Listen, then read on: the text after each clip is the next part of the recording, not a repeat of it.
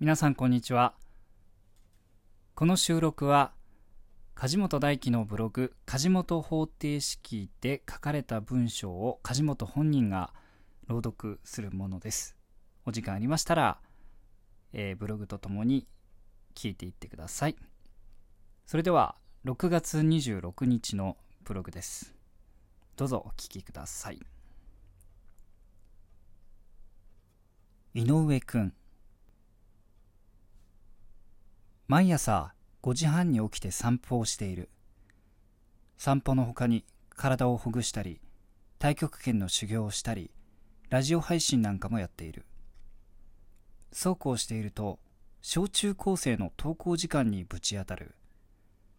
ほとんど毎日同じ時間に同じ場所を通る。そうすると必然的にいつも同じ学生とすれ違うことになる。男女二人組の小学生によく会う。おそらく兄弟だと思う。その二人は毎日同じ家の前で立ち止まる。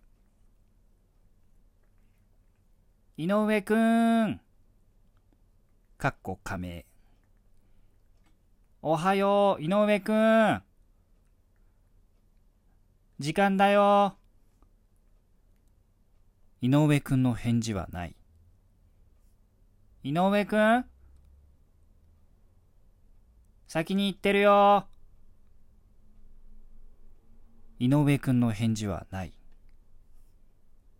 その兄弟はもう少し粘るのだが、結局毎日井上くんを置き去りにして学校へ歩き出す。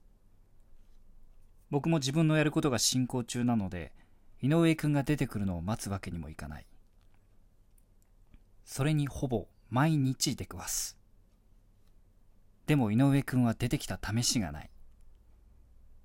よっぽどのお寝坊さんなのか、はたまた学校に行けない理由があるのか。少しだけ井上の身の上を心配していた。いや、お前誰だよ。今日は日曜日。もちろん登校する小学生の姿はない。いつもより早い時間。7時ちょっと前に井上宅の前を通った。井上が出てきた。はつらつと出てきた。少年野球のユニフォームに身を包みガチャガチャと自転車に乗り込むところだった。